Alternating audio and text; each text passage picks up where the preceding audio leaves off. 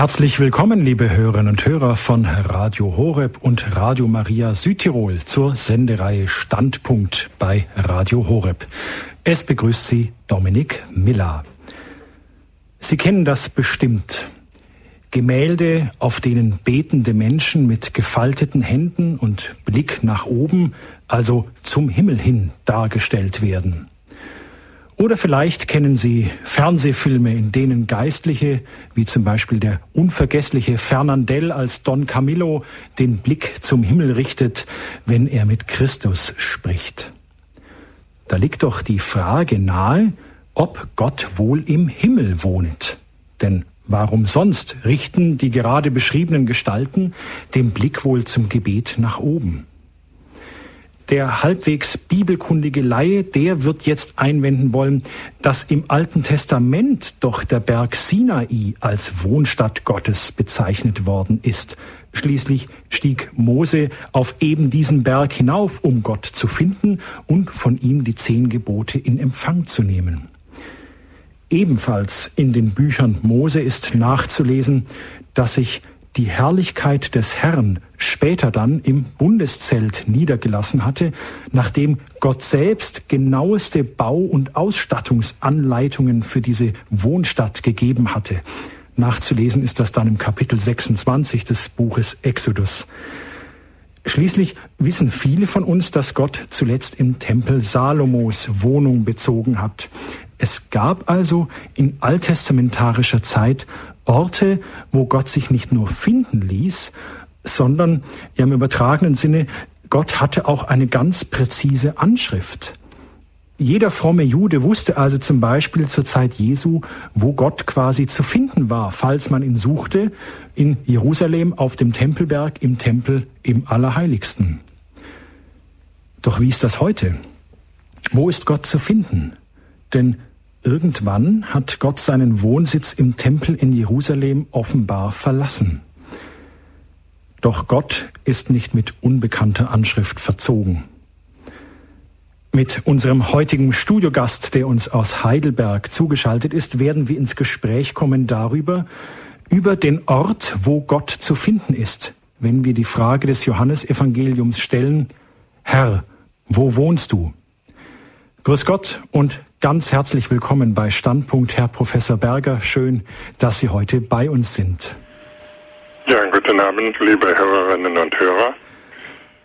Herr Professor Berger, ich darf Sie unseren Hörerinnen und Hörern, die Sie nicht kennen, mit einigen Worten kurz vorstellen. Professor Dr. Klaus Berger, Jahrgang 1940, ist seit 2008 nunmehr emeritierter Professor für neutestamentliche Theologie er gehört wohl zu den meistgelesensten Theologen im deutschen Sprachraum, hat etwa 45 Bücher geschrieben und veröffentlichte regelmäßig oder veröffentlicht noch Beiträge in der Tagespost, in der FAZ und in anderen Medien. Hörern von Radio Horeb ist er aus den Sendereien Standpunkt und Credo schon gut bekannt. Herr Professor Berger, als Jesus von seinen späteren Jüngern gefragt wird, Herr, wo wohnst du? Da nennt er ihnen keine genaue Adresse, keinen bestimmten Ort, wie zum Beispiel im Tempel in Jerusalem, sondern er antwortet ja, kommt und seht. Welche Bedeutung hat denn diese Antwort für einmal für die Jünger gehabt und ja, welche Bedeutung hat diese Antwort später für uns? Oder greife ich da jetzt den Vortrag zu sehr vor? Diese Antwort bedeutet für die Jünger, dass sie sich auf einen Weg begeben, aber auf diesem Weg Gott dort finden, wo Jesus ist. Das heißt, Gott ist nicht mehr allein über uns, irgendwo im Himmel unsichtbar, sondern Gott ist Mensch geworden, Gott ist sichtbar unter uns geworden in Jesus Christus, Dort kann man ihn finden, dort kann man sehen, was Jesus tut und man kann aufgrund dessen, was man sieht, zum Glauben finden. Und deswegen ist überhaupt das Johannesevangelium geschrieben worden, weil die Augenzeugen so wichtig sind und ähm, weil man, wenn man glauben will, sich immer an dem auch orientieren muss, dass in Jesus Christus Gott zu finden war.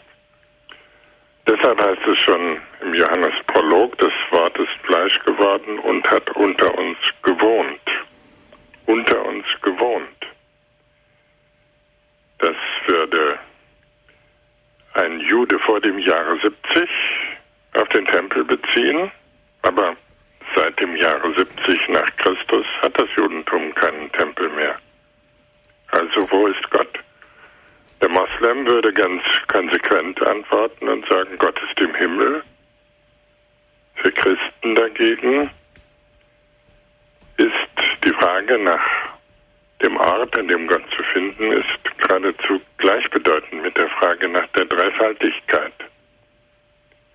Denn einmal ist Gott im Himmel auf seinem Thron, dort wird er gefeiert, wie die Offenbarung des Johannes berichtet, im Rahmen, im Kreis der 24 Ältesten von den lebenden Wesen. Andererseits ist er zu treffen in Jesus Christus und durch den Heiligen Geist, den jeder Christ empfangen hat, ist er im Herzen eines jeden Christen und einer jeden Christin. Das heißt, während es früher vor dem Jahre 70 ganz klar war, Gott ist im Himmel oder im Tempel, während es für die Moslems klar ist, Gott ist im Himmel, ist für die Christen Gott auf Wanderschaft gegangen, Gott auf Wohnungssuche gegangen.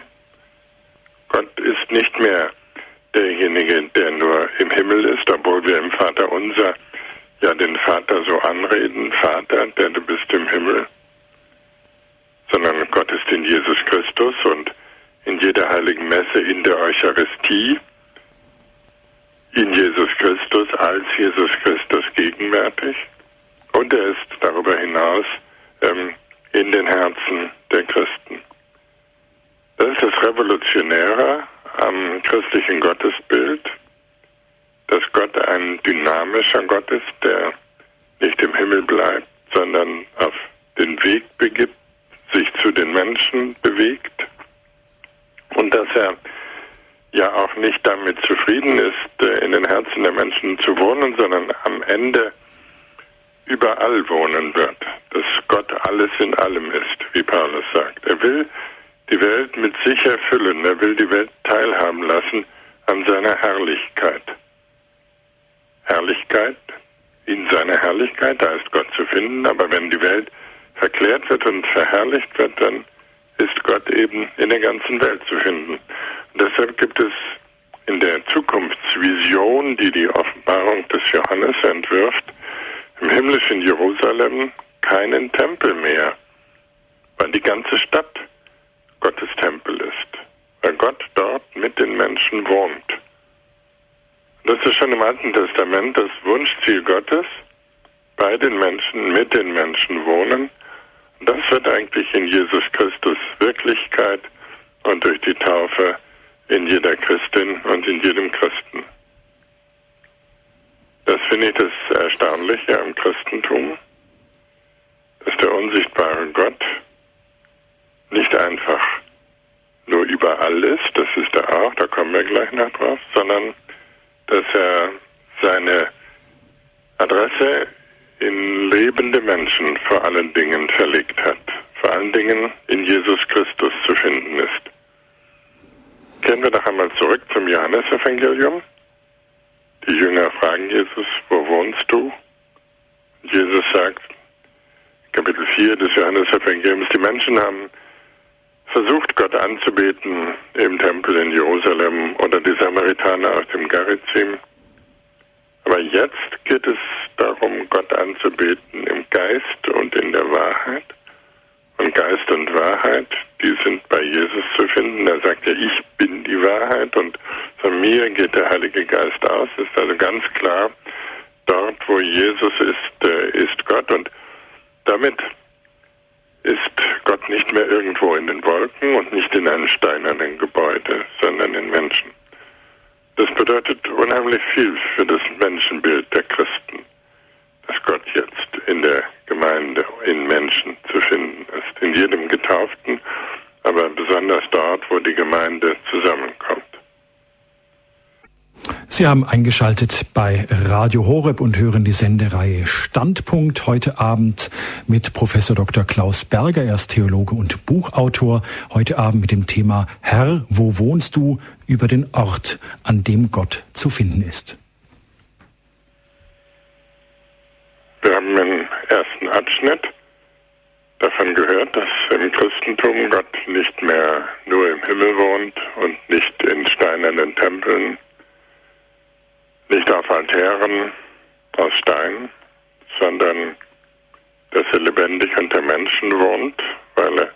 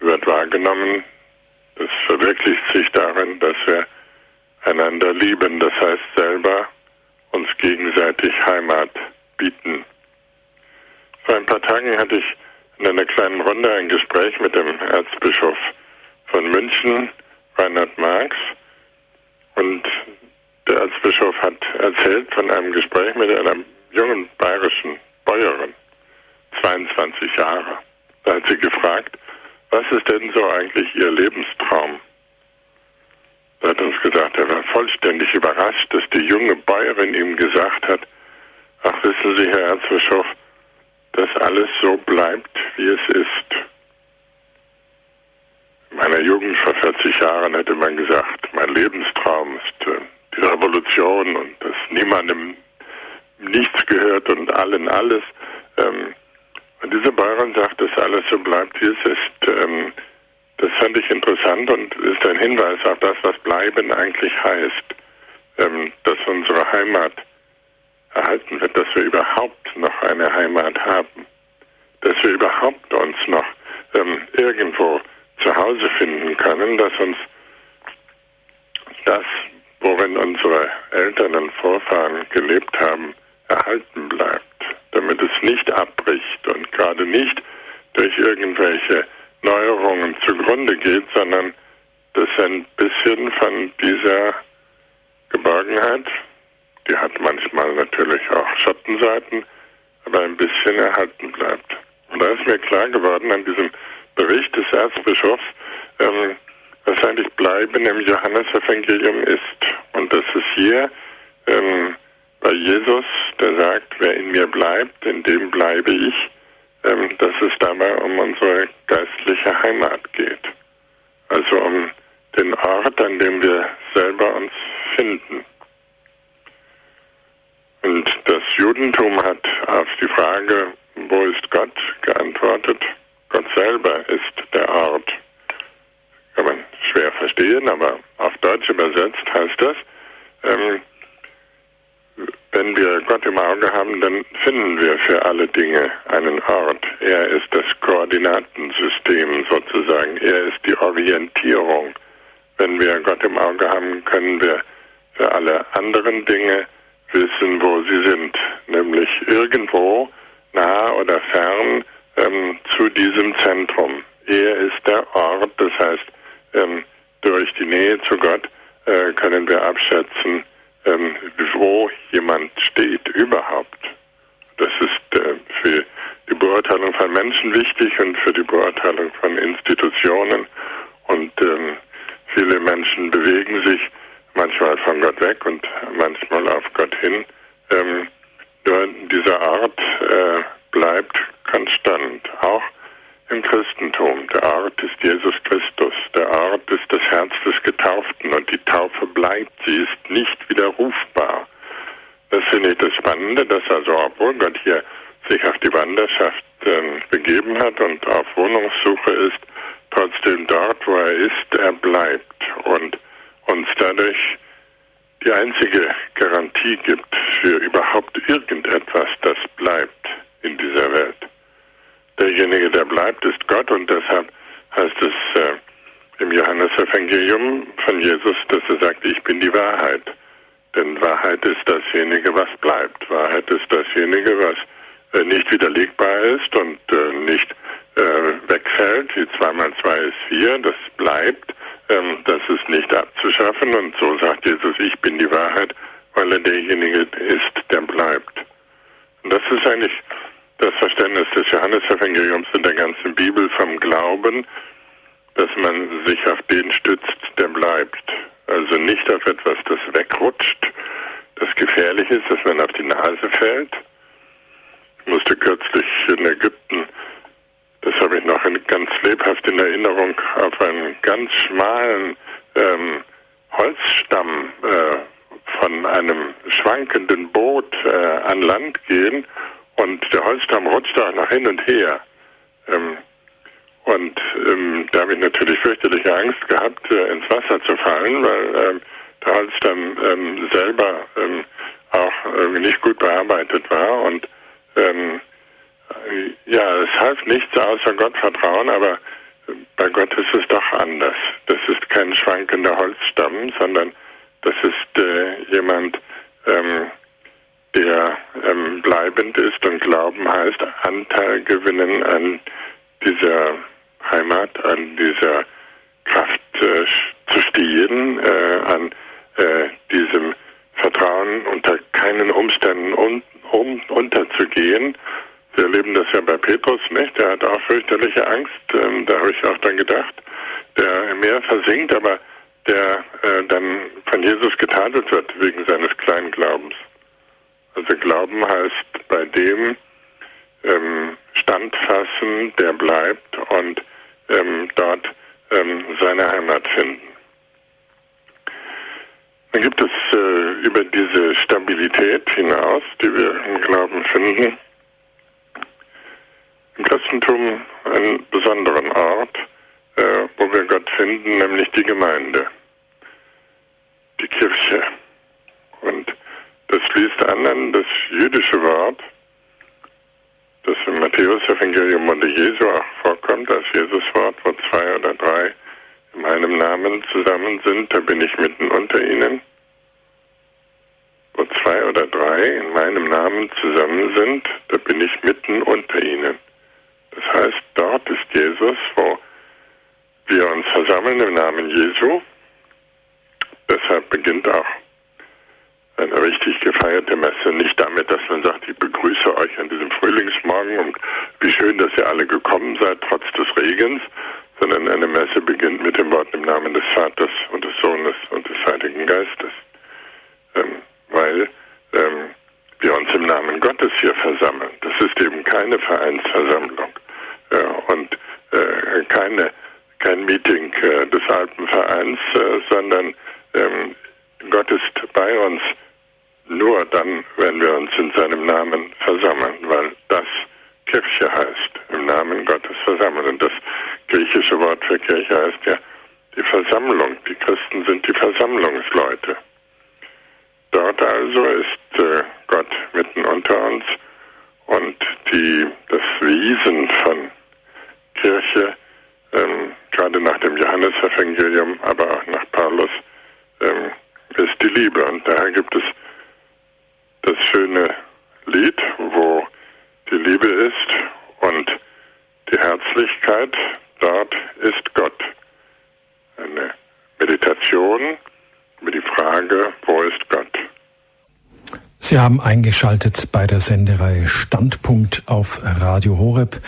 Heute Abend mit Professor Klaus Berger, er ist Theologe und Buchautor. Heute Abend mit dem Thema Herr, wo wohnst du? Über den Ort, an dem Gott zu finden ist. Wir haben in dem vergangenen Abschnitt etwas gehört über die Antwort der Menschen darauf, dass Gott zu finden ist in Jesus Christus, in der Gemeinde. Diese Antwort besteht darin, dass wir bleiben dürfen und können, dass wir eine geistliche Heimat haben, dass wir nicht artlos sind, sondern weil es einen Ort des lebendigen Gottes gibt, auch nicht an ähm, Backsteine gebunden sind oder an Wolken, sondern dass wir in Jesus Christus, in einen lebendigen, auferstandenen Menschen die Mitte unserer Heimat finden können. Dann gibt es äh, im Frühjudentum, im frühen Christentum, dann auch eine Revolution gegen die Verortung Gottes im Tempel.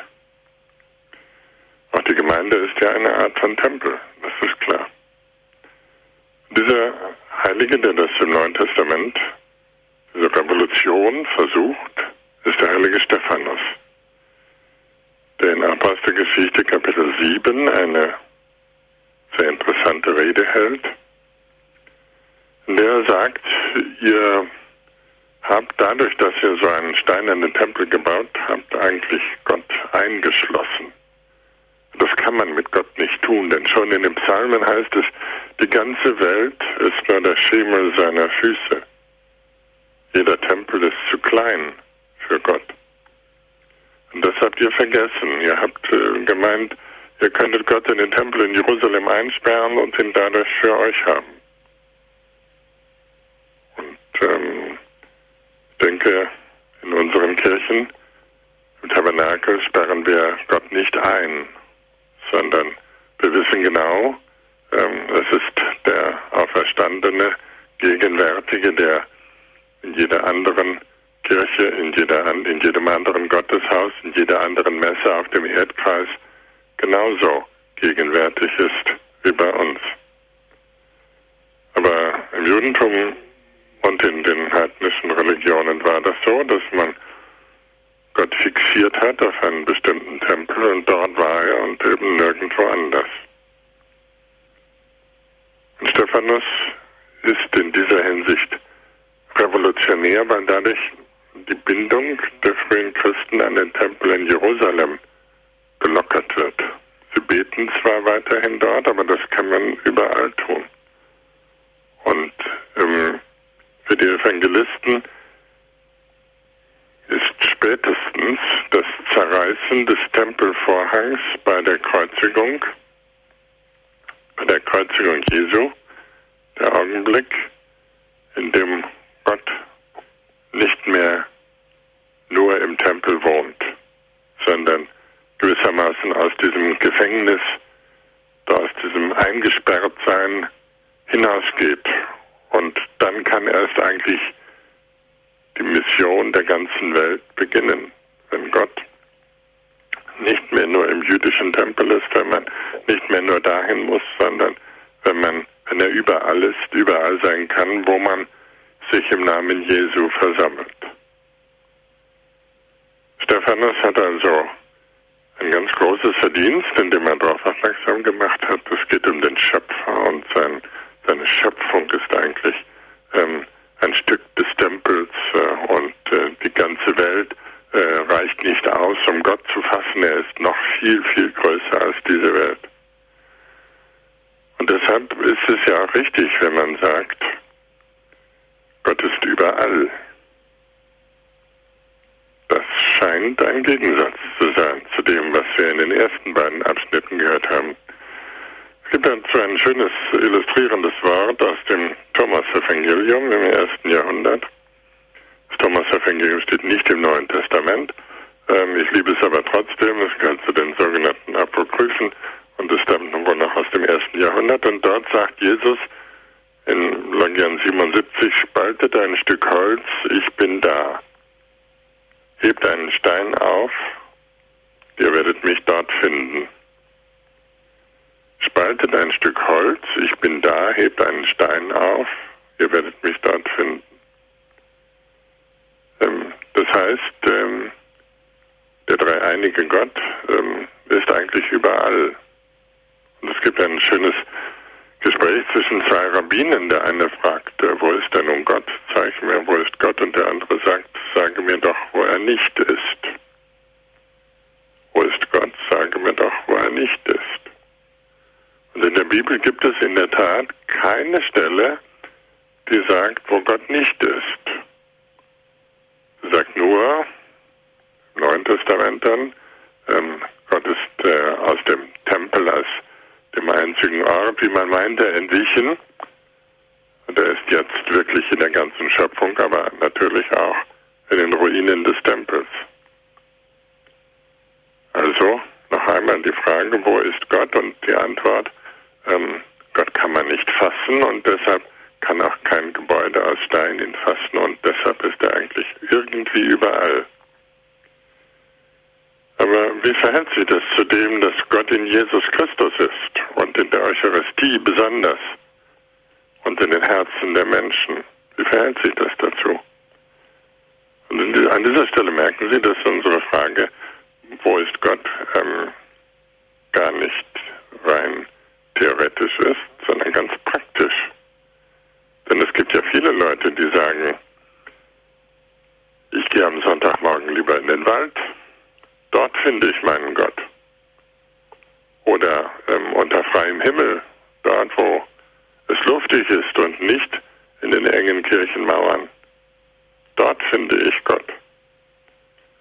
Den Menschen, die Sonntagmorgens in den Wald gehen, sage ich dann immer scherzhaft, dann wollen sie sich sicherlich auch vom Oberförster beerdigen lassen. Nein, das wollen sie denn nun doch nicht. Aber Gott ist überall, daran besteht kein Zweifel. Nur ähm, lernen wir aus der Bibel, dass die Gegenwart Gottes mehr oder weniger konzentriert ist, mehr oder weniger mächtig ist, mehr oder weniger wirklich ähm, wärmend ist. Man kann es sagen, mehr oder weniger Temperatur hat.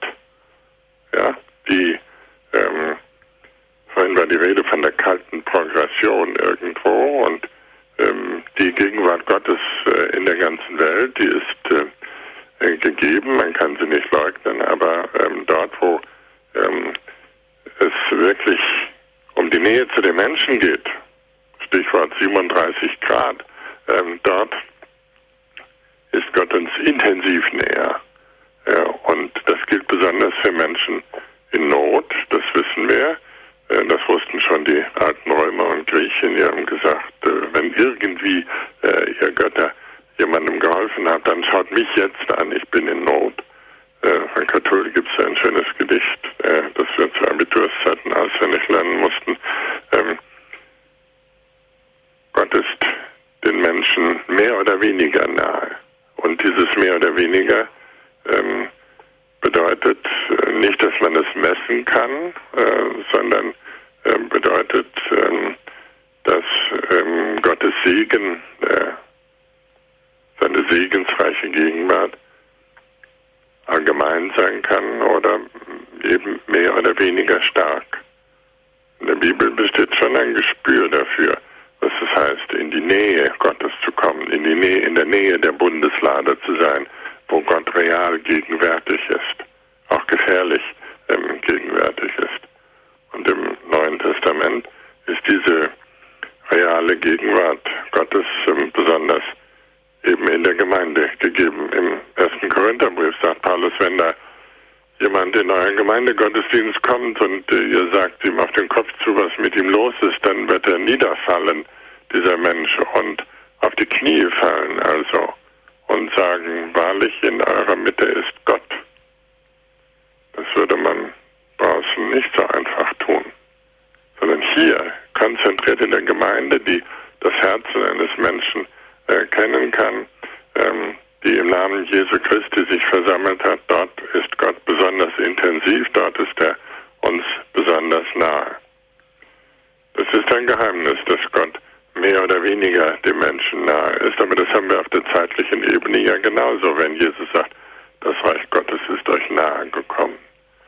Wahrscheinlich ist es so, dass in Jesus Christus Gott uns in verschiedenen Dimensionen nahe gekommen ist. Persönlich ähm, weil er Mensch geworden ist. Äh, und ähm, im äh, liturgischen, weil wir als Kinder äh, zu Gott äh, reden dürfen und äh, nicht eben besondere Formalitäten brauchen, sondern direkt Gott ansprechen würden. In der zeitlichen Hinsicht, weil gesagt wird, es dauert nicht mehr lange und äh, eben auch ähm, in der räumlichen ähm, Hinsicht, weil ähm, hier ähm, die Menschen sagen können, in eurer Mitte wohnt Gott. Und auch wenn die Wundertaten Jesu geschehen, ist es ja auch ein Zeichen der dynamischen Nähe Gottes, äh, der schon, ein Gott, der schon sozusagen seine Fülle gar nicht zurückhalten kann und so, dass schon einzelne äh, Funken überspringen ähm, auf, die, auf die Menschen.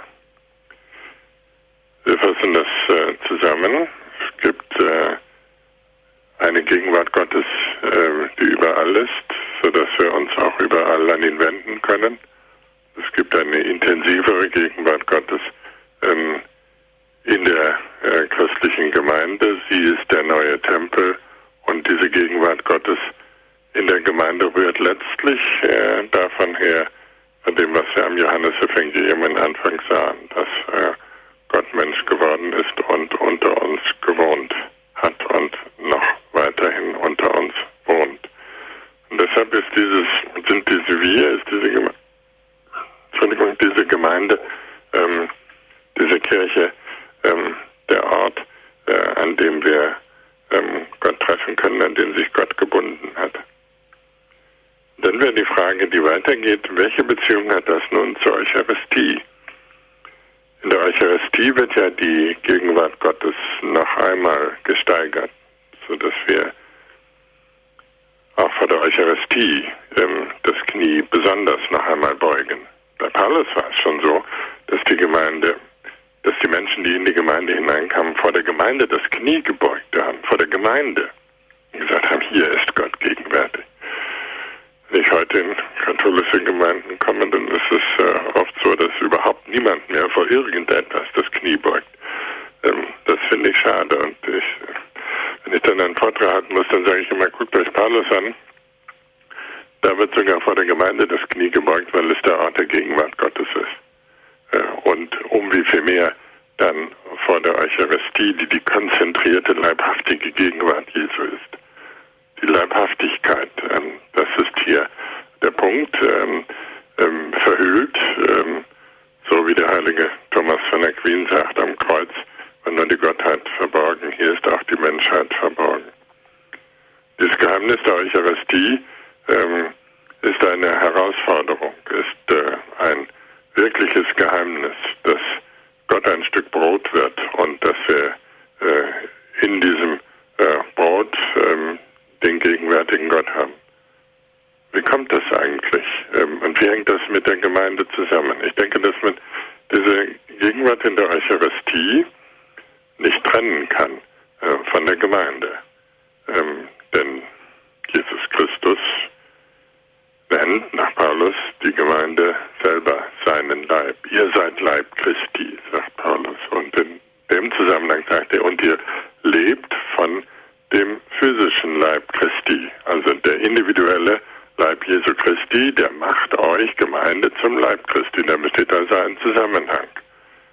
Noch einmal, die eucharistische Gegenwart ist die intensivste Gegenwart. Ähm, vor dieser Gegenwart hat auch Luther das Knie gebeugt. Auch Martin Luther ähm, sagt bei all seinen Zweifeln, beugt das Knie vor der konsekrierten Hostie. Ähm, heutige Lutheraner haben das vergessen, heutige Katholiken tun das auch nicht mehr, aber ähm, Kniebeugen heißt, äh, hier ähm, werfe ich mich äh, auf die Knie, hier ist die Gegenwart Gottes und äh, da gilt äh, keine menschliche Überheblichkeit mehr und da gibt es ähm, keine Größenunterschiede mehr. Eigentlich ist es am schönsten, wenn man sich niederwirft vor dem Altar. Vom Karfreitag kennen wir das von der Priesterweihe, von der Diakonatsweihe, von der Bischofsweihe, ähm, das sich niederwerfen vor Gott. Das ist eigentlich die wirklich ausgeführte Kniebeuge vor der Gegenwart des heiligen Gottes, vor der der Mensch eben vergeht oder wie nichts ist, äh, wie Thomas von der Queen sagt. Aber wie ist das Verhältnis von dieser eucharistischen Gegenwart des Leibes Christi zur Gemeinde als dem Leib Christi? Dazwischen steht ja die Vollmacht des Priesters, die Konsekrationsvollmacht. Und auch da muss die Frage beantwortet werden, woher kommt die? Warum hat der Priester und äh, nur er äh, die Vollmacht, äh, die Wandlungsworte zu sprechen, sodass dann aus Brot und Wein Leib Christi wird. Die heilige Gegenwart kommt durch das Wort des Priesters. In welchem Zusammenhang steht das mit der Rede von Gottes Gegenwart? Und ich denke, der Zusammenhang ist dieser ganz einfach. Ähm, Im frühen Christentum wird gesagt, dass äh, dort, wo Glaube und Liebe sind, die Menschen Anteil haben an Gottes Schöpferkraft dass dort, wo Menschen mit Gott eins sind, im Glauben und in der Liebe eins, auch miteinander, dass sie dort einen Teil haben an Gottes Schöpferkraft. Sie kennen diese provozierenden Worte Jesu, der sagt, wenn euer Glauben so groß wäre wie ein Senfkorn, ihr könntet zu dem Berg sagen, hebe dich hinweg, oder zu einem Baum sagen, pflanze dich woanders ein, oder zu den Alten sagen, macht Platz, wir brauchen den pa Platz als Parkplatz. Ähm, also ganz äh, äh, haarsträubende Worte Jesu, die mich immer beschäftigt haben. Äh, warum sagt Jesus diese verrückten Worte? Und ganz ähnliches gilt ja von der Liebe. Wenn ihr einander vergebt, äh, dann werden euch alle Sünden vergeben. Wenn zwei Frieden machen in einem Haus, ähm, dann äh, können sie sagen, Berg, hebe dich hinweg. Ähm, alles Jesus Worte aus dem ersten Jahrhundert. Und ich denke hier ähm, in diese ähm, Verheißung, dass die Menschen, die eins sind mit Gott und eins sind miteinander, ähm, da hinein äh, gehören die Konsekrationsworte des Priesters. Denn ähm, der Priester ist der beauftragte Repräsentant der Einheit der Kirche über die Jahrhunderte hin, der Einheit der Kirche in der Gegenwart. Über die Jahrhunderte hin, das äh, nennt man Priesterweihe und Handauflegung und Sukzession, da wird Einheit der Kirche. Darum geht es da. Die Einheit der Liebe, um die Einheit, die Gott abbildet und die deshalb Anteil hat an Gottes Schöpfermacht. Der Priester ist auch Repräsentant der Einheit der Kirche in der Gegenwart, indem er sich bezieht auf den Bischof, auf den Papst und die Gemeinschaft der Bischöfe, wie es oft heißt. Ähm, das ist ganz wichtig für die Messe, dass das vorkommt, weil es dabei genau geht äh, darum, dass äh, äh, die Konsekration ähm, in einer Gemeinschaft sich ereignet, die Anteil hat an dem Wunder der Liebe Gottes und damit an seiner Schöpfermacht. Und die Schöpferkraft ist es, ähm, die das Brot äh, und den Wein zum Ort der Gegenwart Gottes macht. Noch einmal, ähm, Eucharistie ist zu verstehen von der Kirche her und Kirche von der Eucharistie her, Eucharistie bringt genau das auf einen Punkt, was Kirche bedeutet. Gegenwart Gottes unter Menschen und dort, wo sie gesprochen wird, ähm, aus der ganzen Geschichte der Kirche her, aus einer ähm, Geschichte, in der einer dem anderen die Hand aufgelegt hat, nacheinander keinen selbsternannten Priester kennen will, sondern Priester heißt ja, dass man das empfängt von anderen. Und in der der Einzelne in Gemeinschaft steht mit dem Papst und den Bischöfen als Zeichen der Einheit. Sodass Eucharistie heißt, wir alle sind eins durch den, der die Einheit uns schenkt, der hier ähm, gegenwärtig ist, weil wir Anteil haben äh, an dem Schöpferwort Gottes, weil der Priester Anteil hat ähm, an dieser Vollmacht, die mit der Verheißung der Liebe gegeben ist.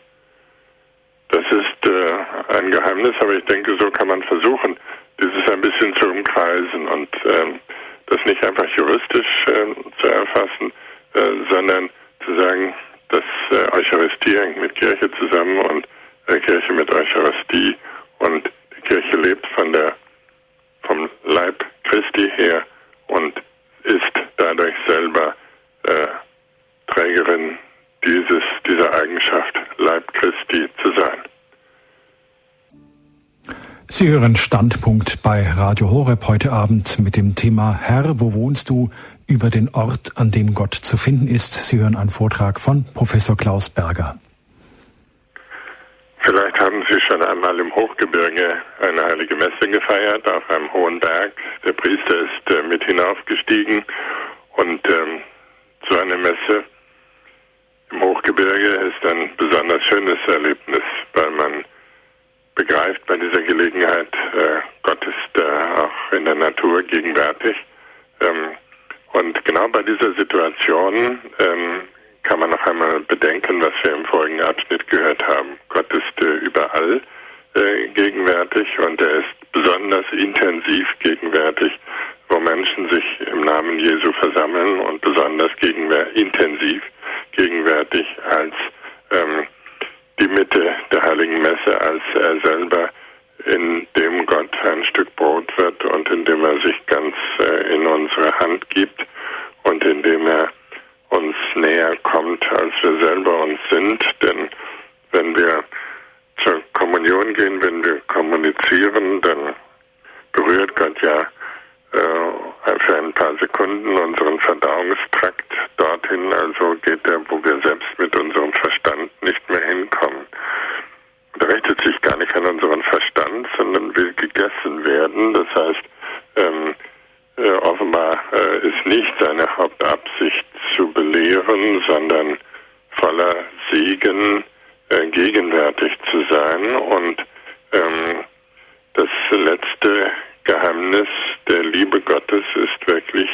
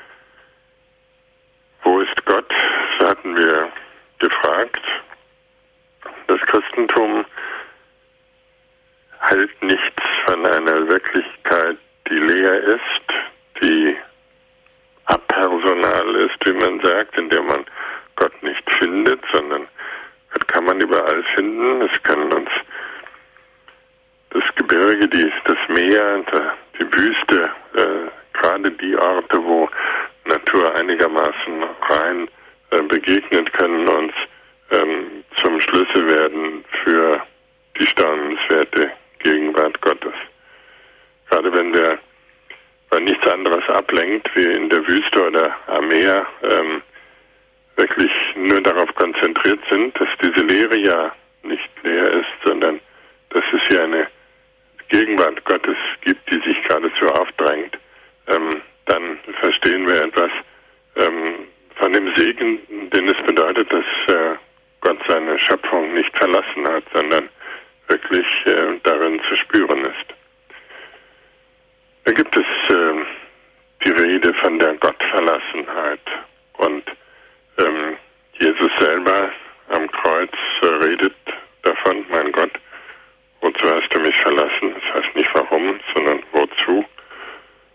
Aber ich denke, dass ähm, hier Gott sich nur für eine Weile verbirgt, dass er verborgen ist und sich uns wieder zuwendet, dass er nicht einfach weg ist, äh, sondern es gibt ein Spiel von Nähe und Ferne.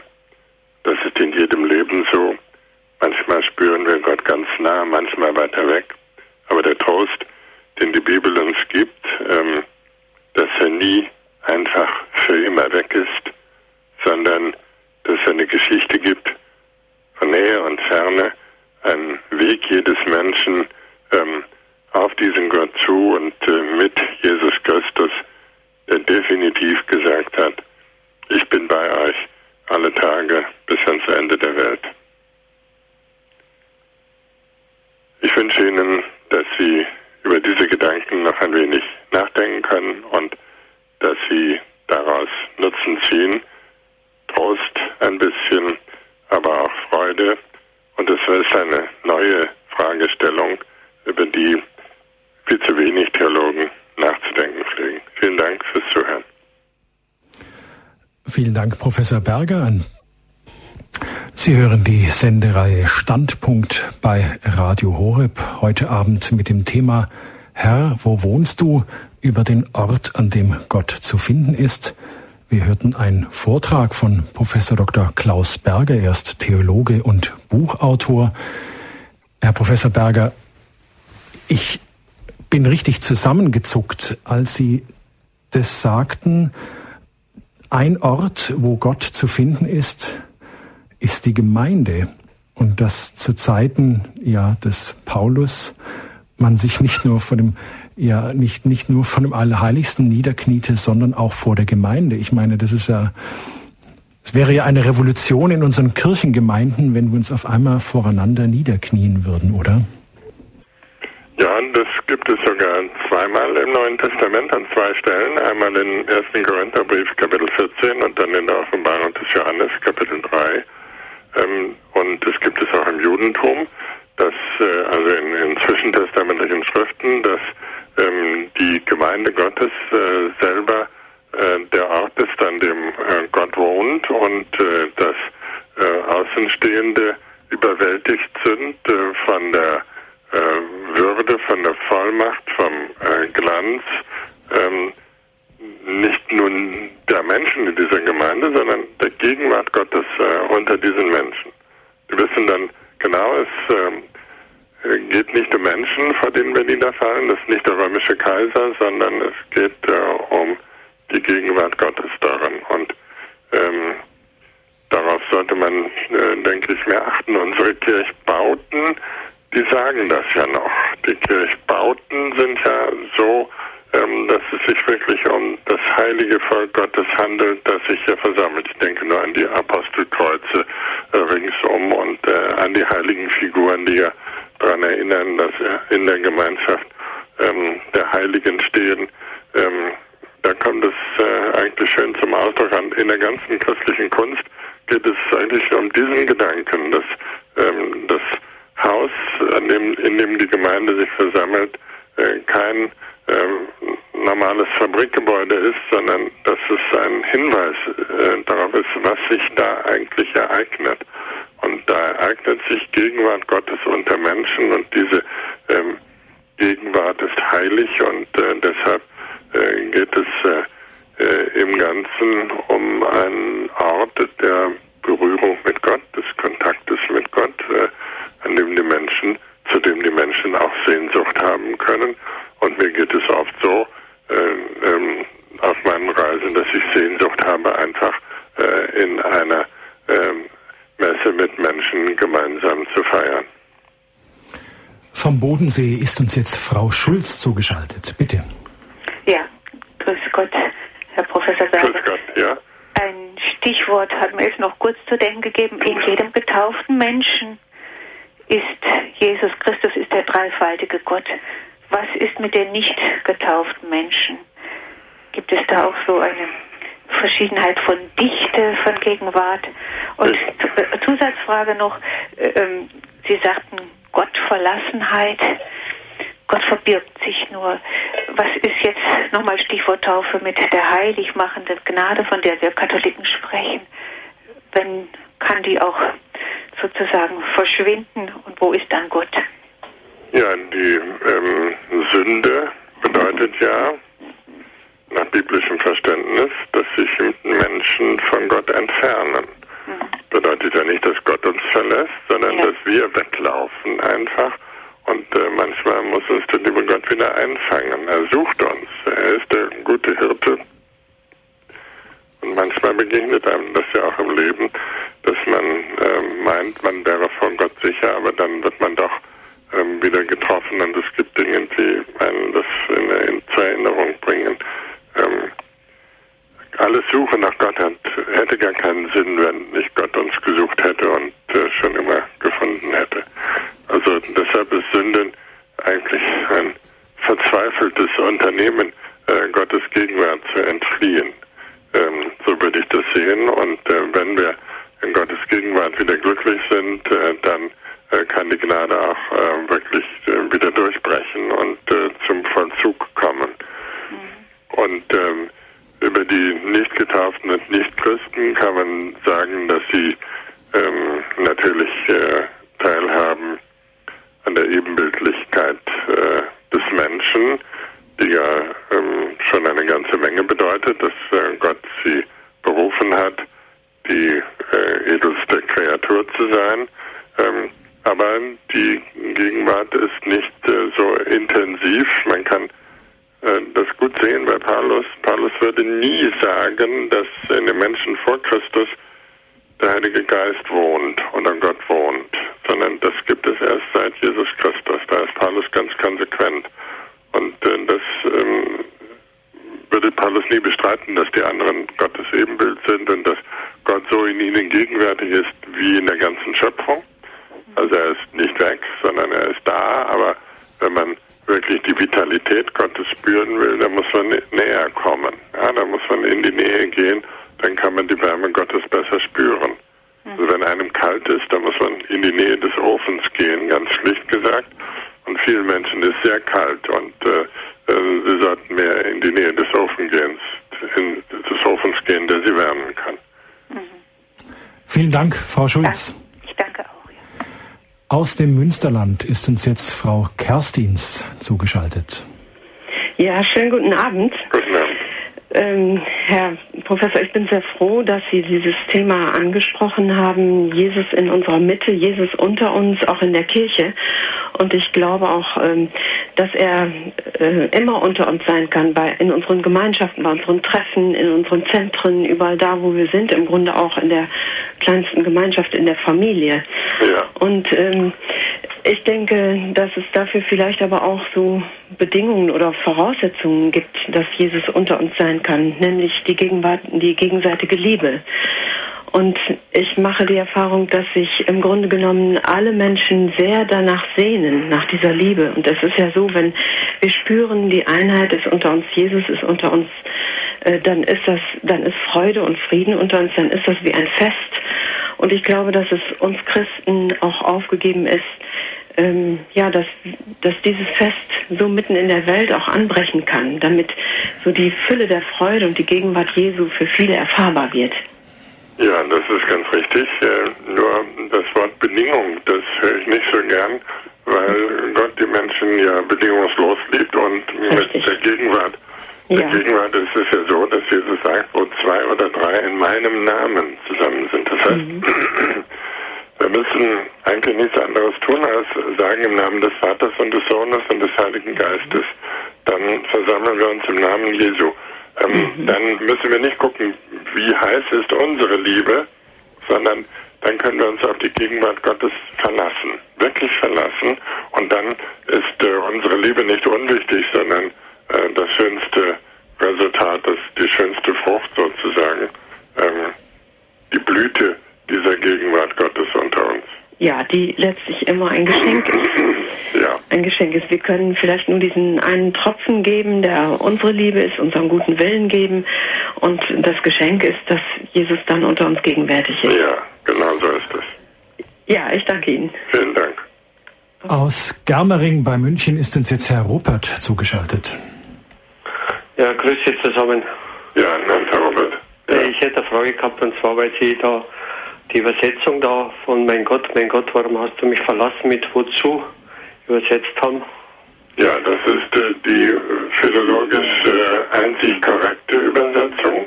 Ähm, wenn Sie in den Bibelkommentaren nachgucken, dann haben die alle im Kleingedruckten, eigentlich muss es heißen wozu und nicht warum. Und das gibt der ganzen Frage ja einen anderen Sinn. Wenn man fragt, warum hast du mich verlassen, dann kann man fragen, ja, ähm, warum tut Gott sowas? Hat er eine schwere Kindheit gehabt oder ähnliches? Während, dann muss man also zurückgehen bis Adam und Eva. Während wenn man fragt, wozu, dann geht es um das, was daraus werden soll, das, was Gott vorhat, was Gott machen will. Nach dem Motto, dies kann doch nicht alles sein. Also im Hebräischen und Aramäischen ist es ganz eindeutig, dass Le zeigt die Richtung an Lama ähm, heißt wozu und ähm, das Warum ist eine falsche Übersetzung, weil die Leute halt gewohnt sind, wenn einem was Böses passiert, dass man fragt, warum.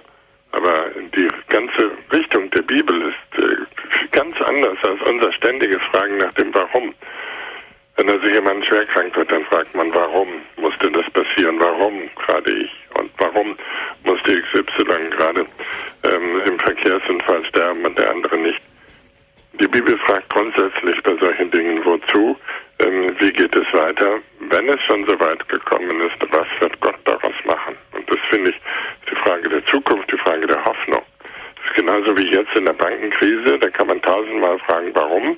Ähm, das hilft doch nichts, ähm, sondern äh, wenn man fragt, was kann daraus werden, ähm, wie ähm, werden wir damit fertig, wie äh, können wir uns äh, neue Regeln da aneignen. Das ist also auch im Wirtschaftsleben diese Von der reinen Vergangenheitsschau und die Hinwendung zur Zukunftsfragen ganz wichtig.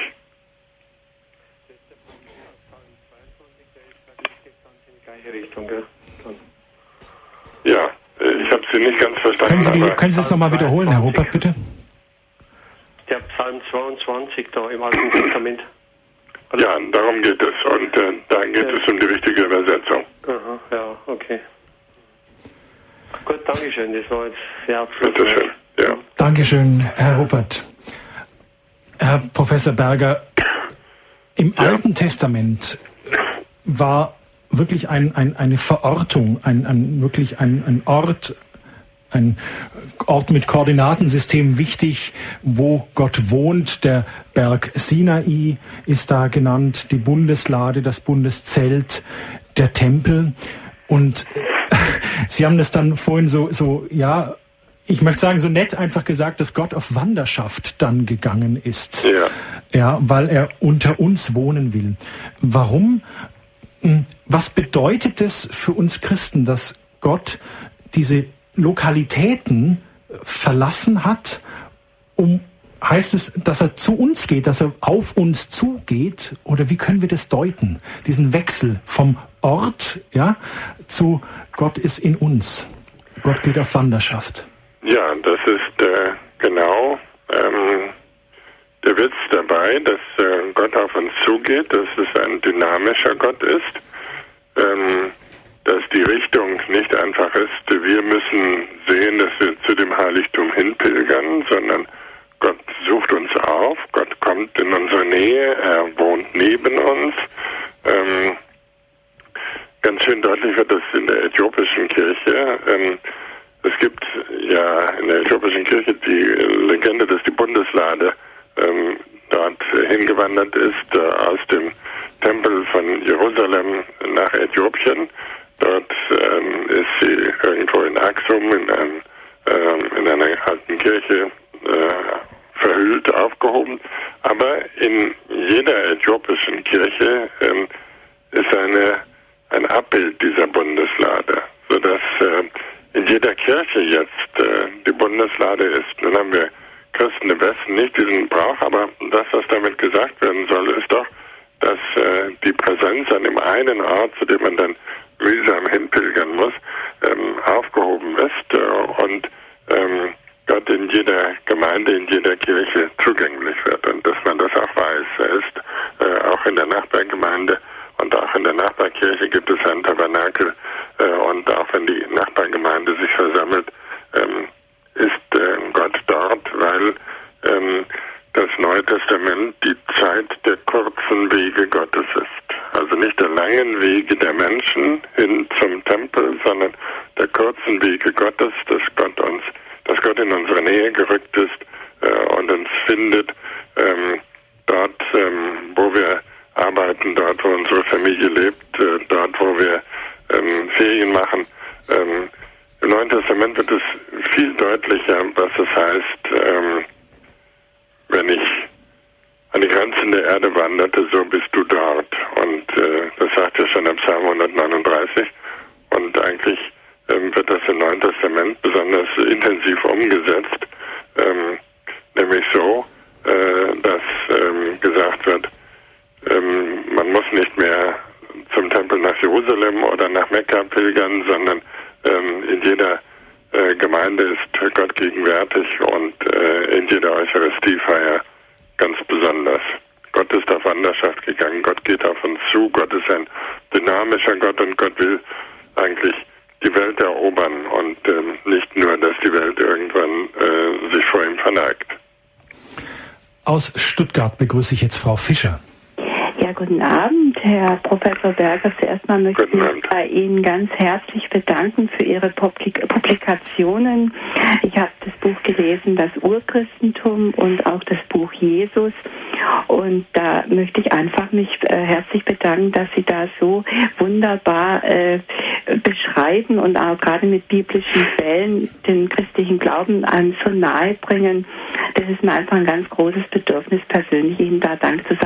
jetzt ja, für, den, für den Vortrag, den Sie gehalten haben. Ja, Herzlichen danke. Dank. Ja, Auf Wiederhören. wiederhören. Dann begrüße ich aus Hilpoltstein Frau Jure, bitte. Guten Abend. Guten Abend, Frau Jure. Ich hätte eine Frage zum liturgischen Ablauf. Also äh, Jesus ist in der Gemeinde, ist, wenn wir in Gemeinschaft sind. Und jetzt äh, gibt es ja immer die Diskussion, äh, zelebriert der Priester eben zur Gemeinschaft hingewandt oder mit dem Rücken zur Gemeinschaft.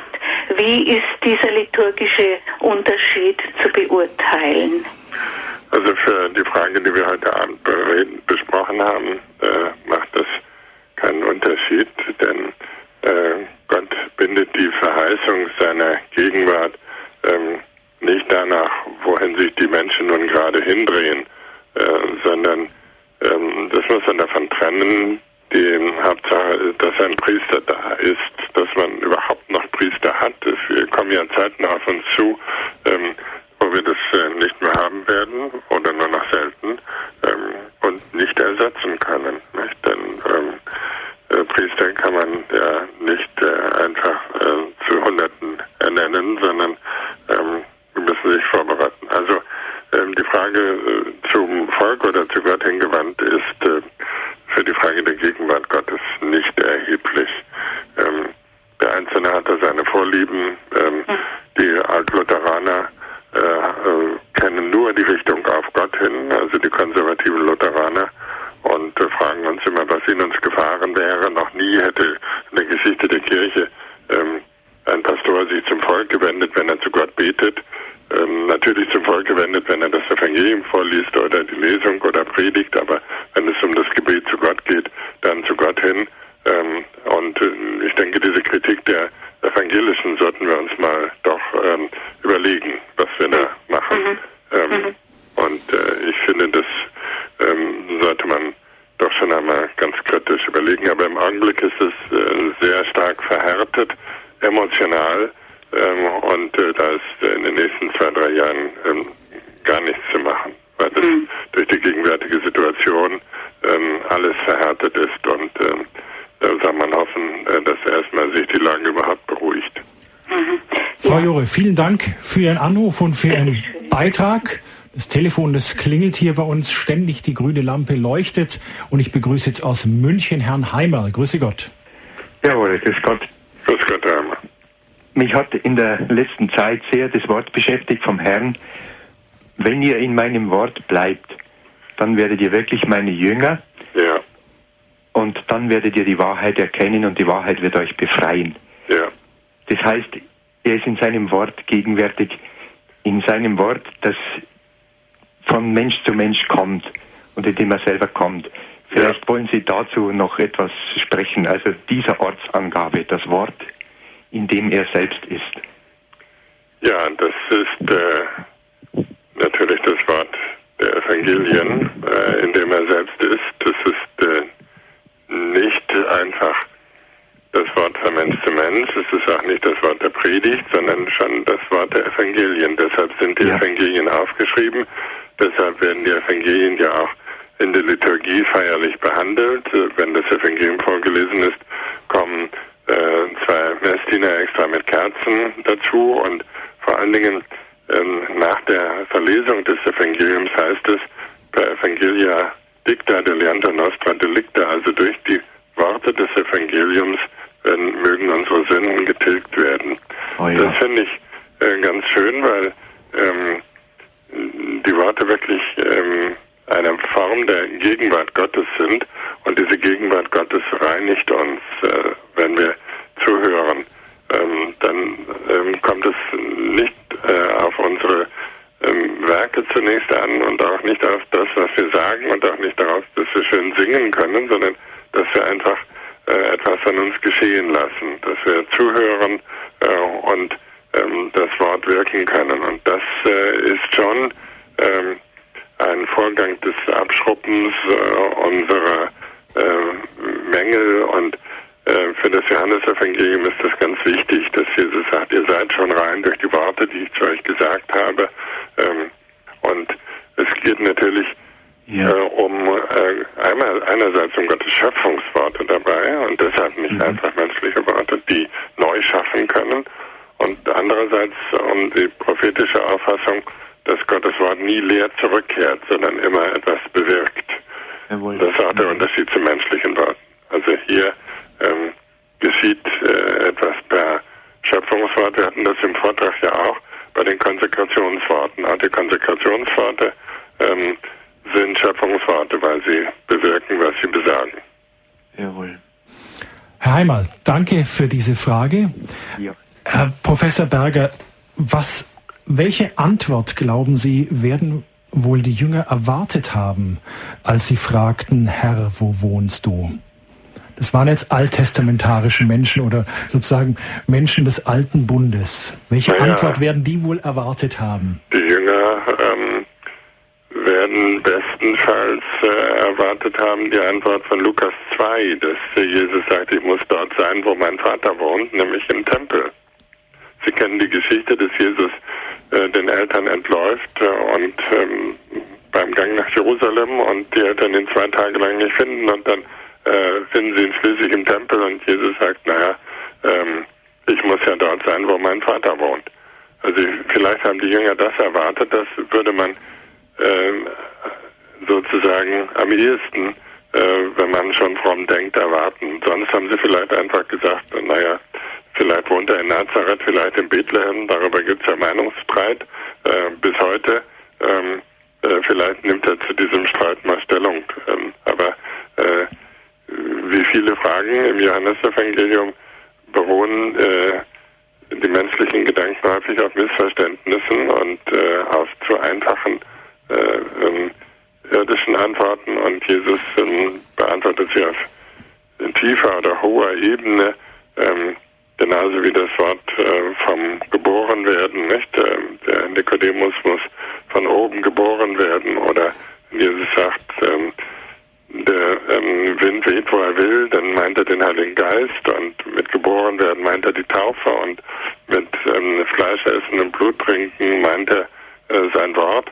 Also ähm, so ähm, werden die Fragen der Menschen immer äh, drei Ebenen tiefer oder höher beantwortet im Johannes-Evangelium.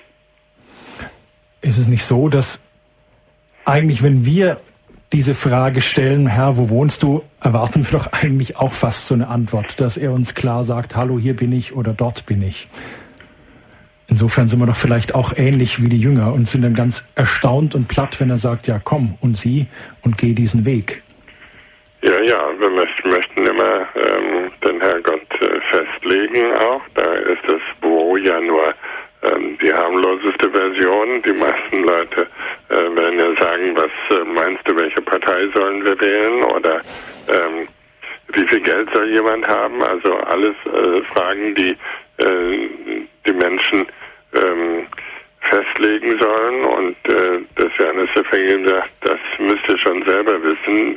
Euch wird hier nur mitgeteilt das Einzige, was wichtig ist, nämlich ähm, dass in Jesus ihr es mit Gott zu tun hat. Das Johannes-Evangelium ist da ganz monomanisch. Es kennt nur ein Thema, die Gegenwart Gottes in Jesus und alles andere ist zweitrangig. Und wir möchten häufig auch Dinge wissen äh, vom, von der Kirche, vom Pfarrer ähm, oder von der Ordensschwester oder ähm, von der Religionslehrerin, ähm, die man äh, eigentlich auch ähm, selber entscheiden muss über das eigentliche Thema, nämlich über Gott, ähm, da ähm, reden die Leute selten und das ist eigentlich schade.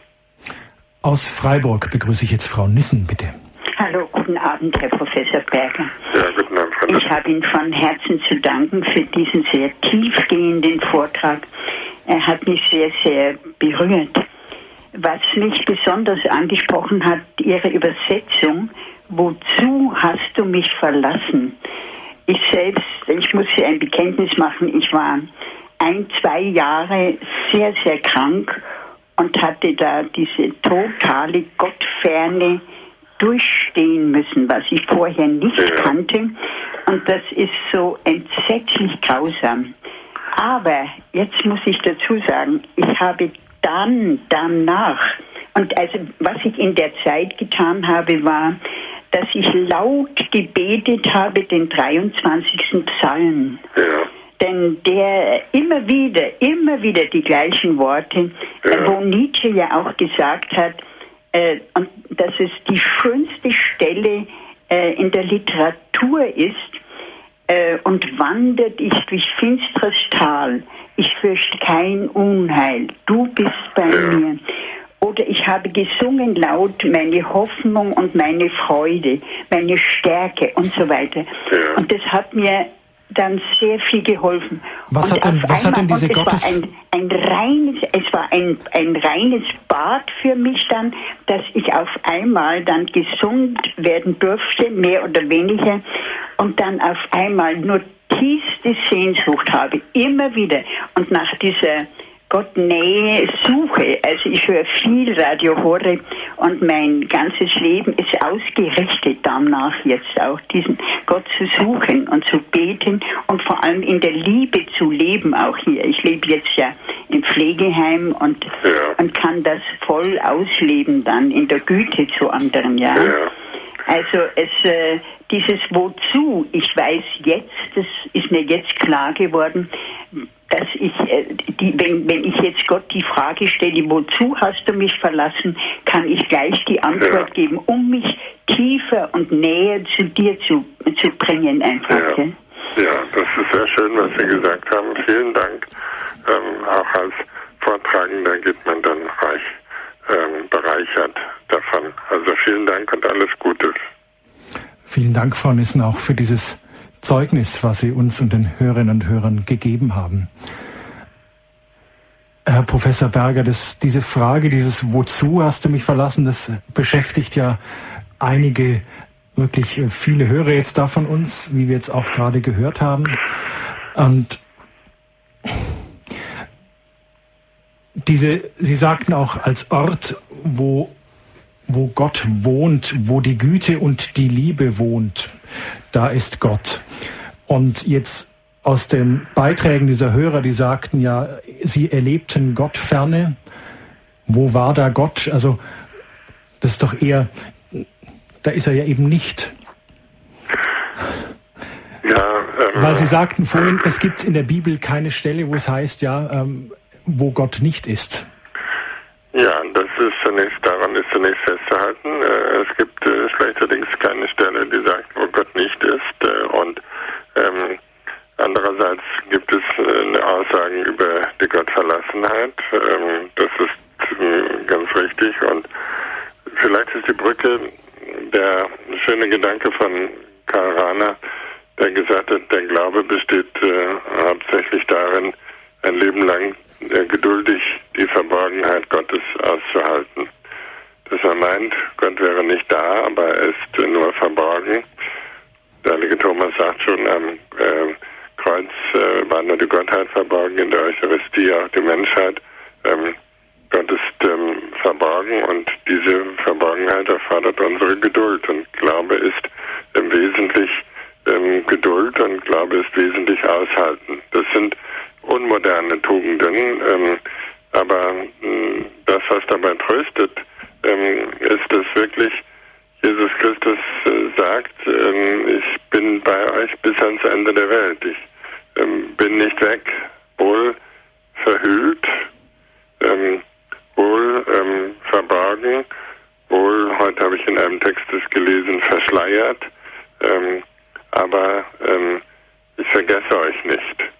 Ähm, ich höre eure Gebete und werde sie beantworten, äh, wie auch immer es möglich ist. Ihr müsst nur nicht denken, dass ich das alles wörtlich tun kann, aber ähm, dass ich für euch bin und nicht gegen euch. Das ist das Wichtigste, was ihr behalten dürft. Dass das Geheimnis ähm, unzugänglich bleibt und weil es Geheimnis ist und äh, dass wir Gott nicht sezieren können.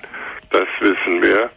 Und dass wir nicht einfach auf den Knopf drücken können, das wäre Fundamentalismus übrigens, auf den Knopf drücken und die Antwort ist da, sondern ähm, aushalten können, Geduld haben und wissen, das Geheimnis ist nicht gegen uns, sondern für uns.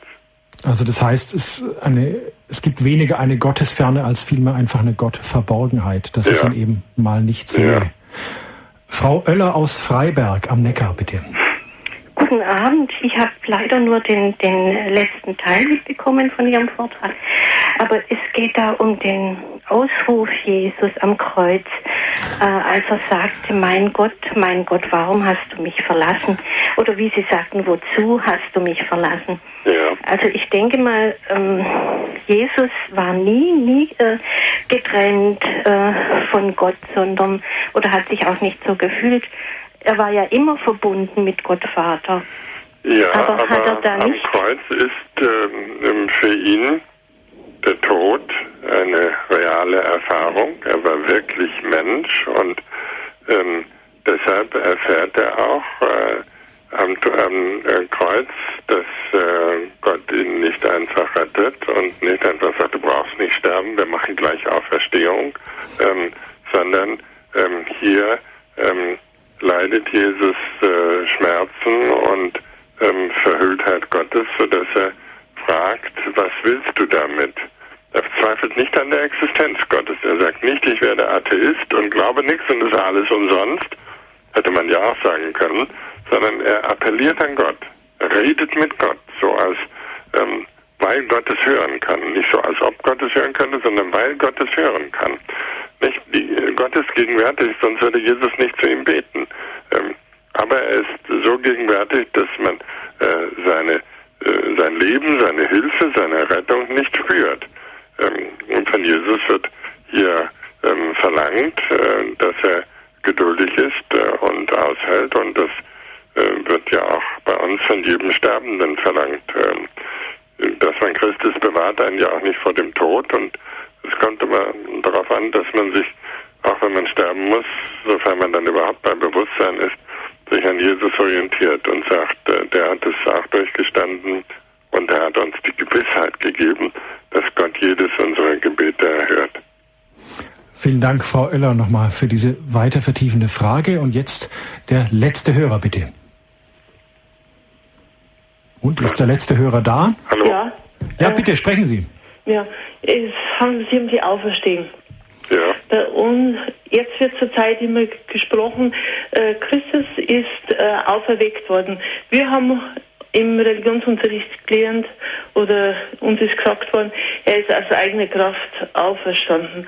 Ähm, was ist jetzt, ich glaube, ich hing mir zwar nicht an der Frage auf, aber es wäre interessant, was Sie dazu sagen. Danke, ich lege jetzt auf. Es äh, gibt beides, äh, beide Aussagen im Neuen Testament und die betrachten die Auferstehung von verschiedener Seite. Ähm, der eine ähm, davon, dass von der Seite, dass äh, Jesus Christus ähm, sozusagen in Jesus Christus die Gegenwart Gottes wieder aufbricht, das wäre Auferstehung, und die andere, äh, dass äh, Gott in ihm wieder voll wirksam wird, indem er den Heiligen Geist sendet. Wo immer neutestamentliche Texte darüber nachdenken, ähm, wie Jesus er verstehen konnte, sagen sie, das geschieht durch den Heiligen Geist, weil er Sohn Gottes ist. Also gucken Sie etwa Römer 1, Vers 3 folgende nach. Ähm, das berührt letztlich äh, auf keiner Verschiedenheit, sondern äh, entweder ähm, erwacht sozusagen in Jesus äh, sein, seine Gottessohnschaft oder ähm, er erfährt diese Gottessohnschaft neu. Also da ist äh, kein wirklicher Unterschied. Es geht um den Gottessohn, der auferstehen kann. Das ist die Bedingung. Und Gottes Sohn wird man in jedem Falle durch den Heiligen Geist. Egal, äh, ob äh, dieser Heilige Geist sozusagen in Jesus wieder aufwacht oder ob er äh, neu gesandt wird, ähm, das kann man im Einzelnen äh, nicht auseinanderkriegen. Man weiß nur, ähm, hier ähm, er steht Gottes Sohn auf und ähm, wenn wir diesen Heiligen Geist in der Taufe empfangen, ist das die Voraussetzung auch für unsere Auferstehung. Herr Professor Berger, was könnten Sie unseren Hörern als ja, komprimiertes, als Destillat Schlusswort noch mit auf den Weg geben? Das Schlusswort ist äh, die tröstliche Gewissheit, dass äh, Gott ähm, ganz in unserer Nähe sein möchte, dass er Sehnsucht hat nach uns und ähm, nicht zuerst wir nach ihm, sondern dass all unser Hoffen und Glauben und Zweifeln äh, umfangen ist von dem Wunsch Gottes bei uns zu sein. Herr Professor Berger, ich danke Ihnen sehr, dass Sie bei uns in der Sendung waren, dass Sie unseren Hörerinnen und Hörern Rede und Antwort gestanden haben. Herzlichen Dank nach Heidelberg. Bitteschön. Ja, liebe Hörerinnen und Hörer von Radio Horeb, wenn es Ihnen geht wie der einen Hörerin kurz vor Schluss der Sendung, dass Sie nicht alles mitbekommen haben, dass Sie sich vielleicht erst später zugeschaltet haben, gibt's die Möglichkeit, sich eine CD dieser Sendung zu bestellen beim Radio Horeb CD-Dienst unter der Rufnummer 0775 25 75 20 oder auf unserer Website können Sie sich eine CD dieser Sendung bestellen. Die Website ist www.horeb.org. Buchtipps zu diesem Thema sind möglicherweise auch beim Radio Horeb Hörerservice hinterlegt unter der Rufnummer 7525, pardon, unter der Rufnummer 0775 25 75 25 erfahren Sie einige Hintergrundinformationen zu dieser Sendung. Es verabschiedet sich Dominik Miller.